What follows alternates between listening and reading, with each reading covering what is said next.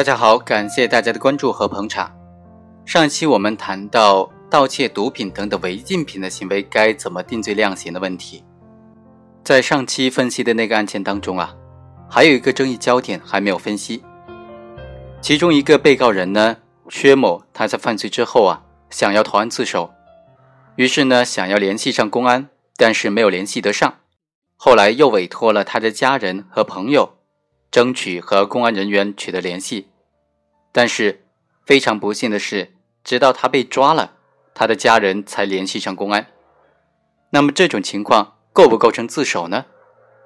今天呢，我们就来简单分析一下。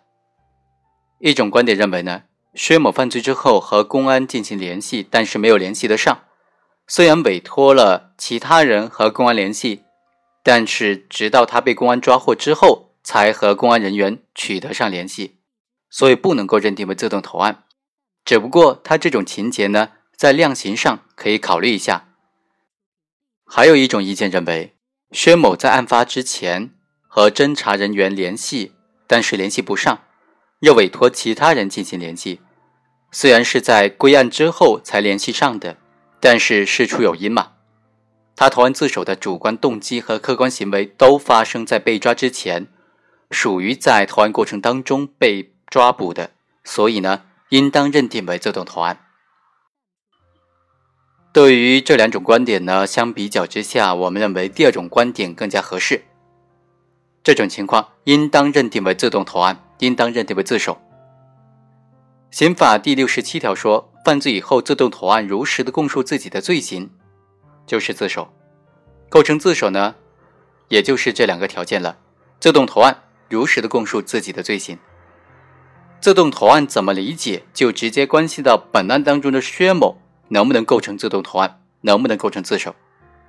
所谓自动投案，是指犯罪事实和犯罪嫌疑人没有被司法机关发觉，或者虽然被发觉，但是犯罪嫌疑人尚未受到讯问传唤，或者尚未被采取强制措施的时候，主动的。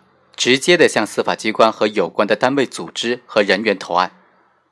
自动投案一般是犯罪嫌疑人本人直接的向有关部门投案。对于那些因为客观的原因不能够自己去亲自投案，委托其他人代为投案的，也应当视为自动投案。犯罪嫌疑人准备投案，但是由于客观原因，本人及代为委托的这些投案人啊。没有能够及时和司法机关取得联系，后来被抓获，这也可以视为自动投案，因为他是属于在准备投案的过程当中被抓获。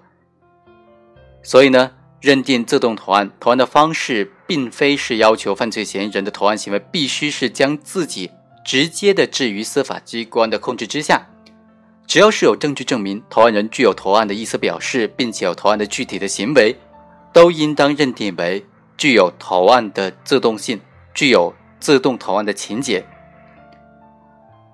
所以呢，最高院才在关于处理自首和立功具体应用法律若干问题的解释当中，明确的做出了规定：经过查证属实，已经准备去投案或者正在投案的途中，被公安机关抓获的，应当视为自动投案。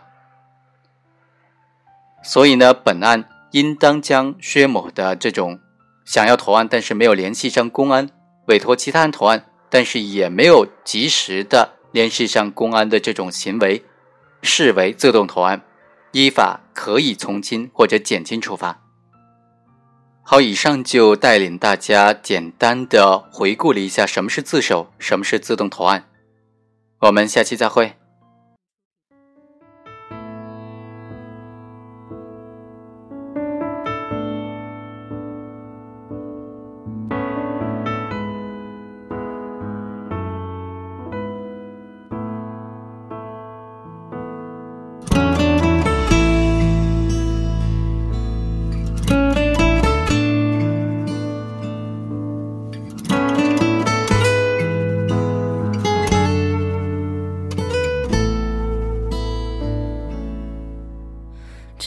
曾相识的感觉是否发生过？